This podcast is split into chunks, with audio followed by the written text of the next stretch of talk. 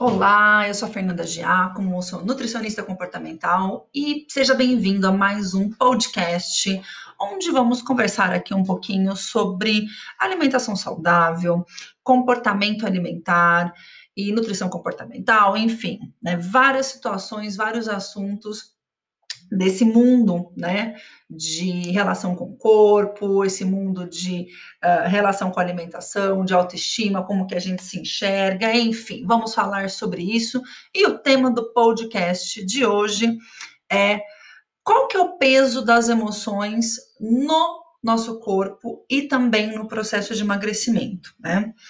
Quando a gente fala de emoções e alimentação, o que mais chega para mim, né, não só nos meus clientes, mas também quando a pessoa ela quer entender um pouquinho mais do meu trabalho, elas comentam muito que, poxa vida, meu emocional interfere muito na forma como eu me alimento.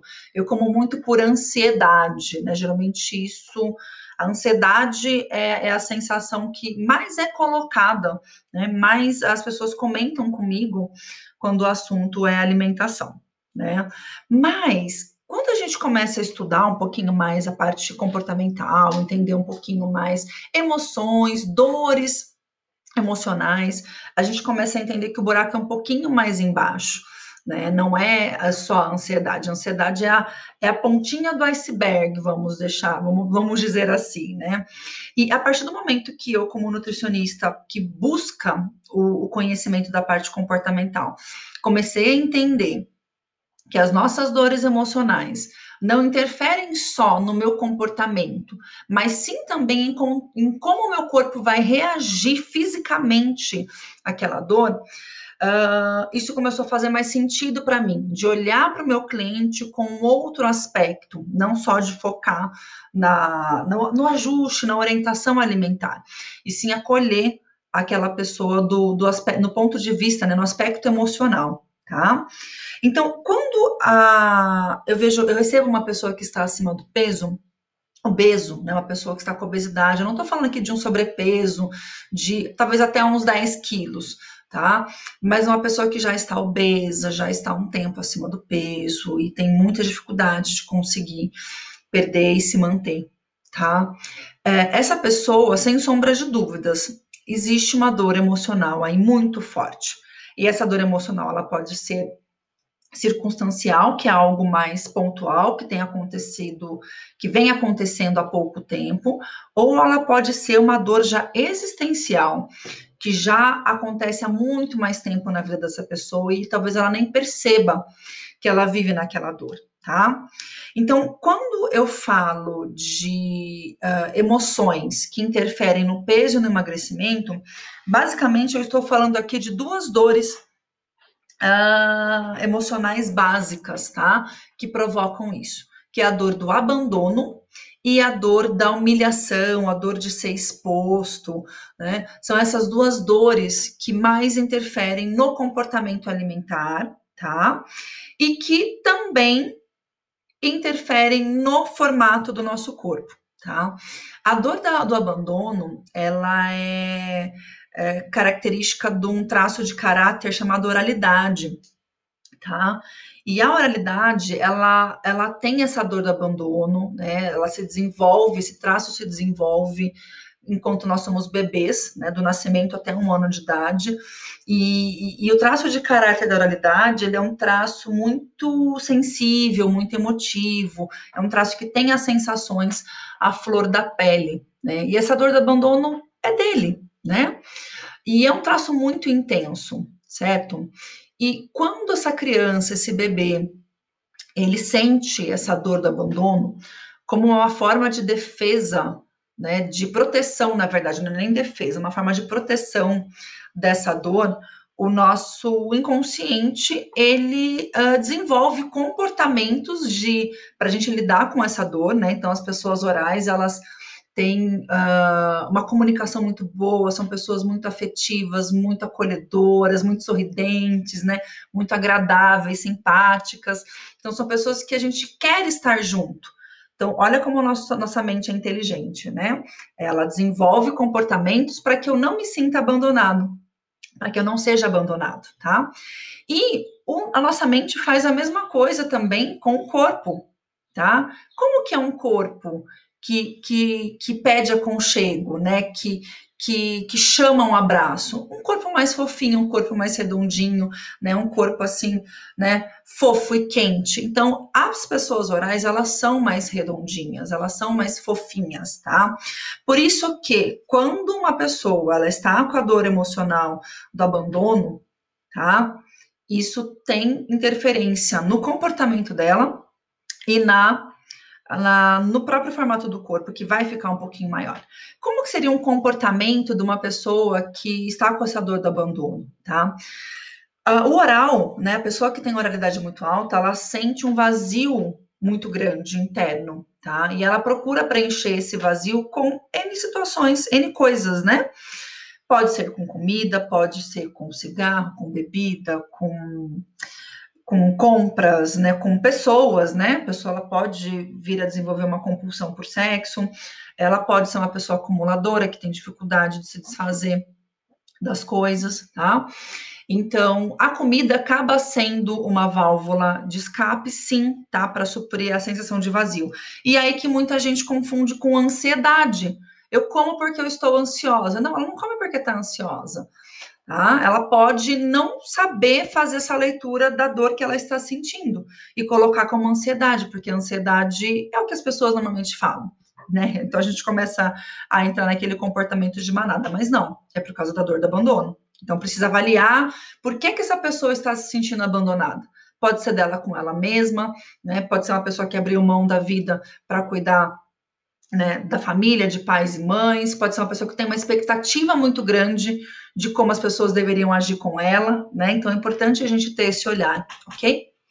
E a segunda dor emocional que interfere na, na, no emagrecimento e no, na forma como a gente se alimenta, né, no nosso corpo, é a dor da humilhação, que ela é característica de um traço de caráter chamado masoquista, que se desenvolve dos dois anos e meio aos três anos e meio, né? E já é uma criança que já tem um nível de consciência um pouquinho diferente de um bebê, né? Que é a dor da oralidade. E essa criança, é, ela entendeu nesse momento da vida dela, se ela teve algumas situações específicas, ou se ela teve uma compreensão de que ela precisava dar conta de tudo na família, no ambiente, para a mamãe não ficar triste, então ela não podia falar tal coisa, então ela segurava, ou quando o papai e a mamãe brigavam, ela tentava ali dar um jeitinho de resolver, de agradar a mamãe, de agradar o papai.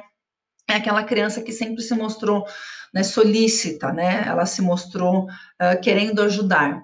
Também é muito sensível, também é muito emotiva, mas diferente do traço de caráter da oralidade, que é mais do falar, que é mais expansivo, o traço de caráter masoquista ele, ele entra na caverninha dele, né? Ele vai para dentro da caverna, não fala não para praticamente nada, uh, vai absorvendo as, as situações do dia a dia, e por esse motivo, né, como forma de, de defesa do organismo, do organismo não, né, da mente, uh, ah, para ele não ter essa exposição da humilhação, de não dar conta de tudo isso que ele se propôs, qual é o comportamento que o masoquista desenvolve para dar conta de tudo? Uma extrema organização, método para fazer tudo. É uma pessoa perfeccionista, que ele não gosta de se expor, ele gosta de ficar mais no backstage, vamos dizer assim, né? E fazer as coisas bem certinho. E se ele achou uma forma de fazer um negócio que deu certo, ele vai querer fazer daquela forma para o resto da vida, até que se prove o contrário e ele ter que desenvolver um método novo para fazer tá?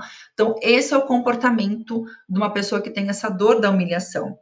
Em contrapartida, o, o corpo dessa pessoa, para suportar né, a carga emocional que ele se propôs né, a, a assumir, uh, esse corpo ele fica grande, ele fica largo, ele fica mais quadradinho, porém é um pouco diferente do corpo do oral, que é mais redondinho e fofo. O corpo do masoquista ele é mais largo e forte costas largas, né, para aguentar realmente tudo isso que ele se dispôs a carregar. Tá? E uh, diferente do oral que come para preencher um vazio, o masoquista ele pode ganhar peso até mesmo sem comer, tá? Porém, se ele come, pode estar relacionado com alívio de tensão e de estresse. Aquela pessoa que precisa mastigar, muitas vezes alimentos crocantes e duros, para aliviar a tensão, porque ele vai acumulando essa tensão do não conseguir falar não, ele vai acumulando tudo isso, né? Então, Uh, tanto é que são pessoas que têm muita tendência a bruxismo, quebram dentes, né, de nervoso e tudo mais. Então é super comum acontecer isso com masoquista. Então a forma de consumir o alimento também é diferente. E muita gente também associa com ansiedade. E não é ansiedade, tá? Ele está comendo, pode ser de nervoso, mas aí tem que fazer essa investigação. O que está deixando essa pessoa, qual que é a emoção e qual que é a dor? O que está deixando a pessoa dessa forma? Então, são pontos de atenção que a gente precisa verificar. Uh, tudo isso que eu falei aqui agora para você, né, nesse podcast, colocando esse parâmetro de como as emoções interferem no corpo, no formato do corpo e no emagrecimento, serve para a gente entender que Lógico que a alimentação ela vai fazer diferença né, num, num, tratamento.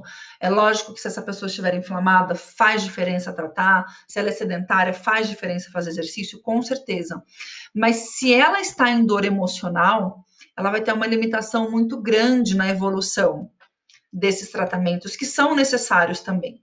Por isso que é importantíssimo, principalmente para quem é profissional da área da saúde, ter esse olhar de acolher a pessoa no emocional dela, tá? E dependendo do tipo de formação, tratá-la também ou até mesmo encaminhar para os profissionais que têm essa competência de ajudar essa pessoa nesse sentido.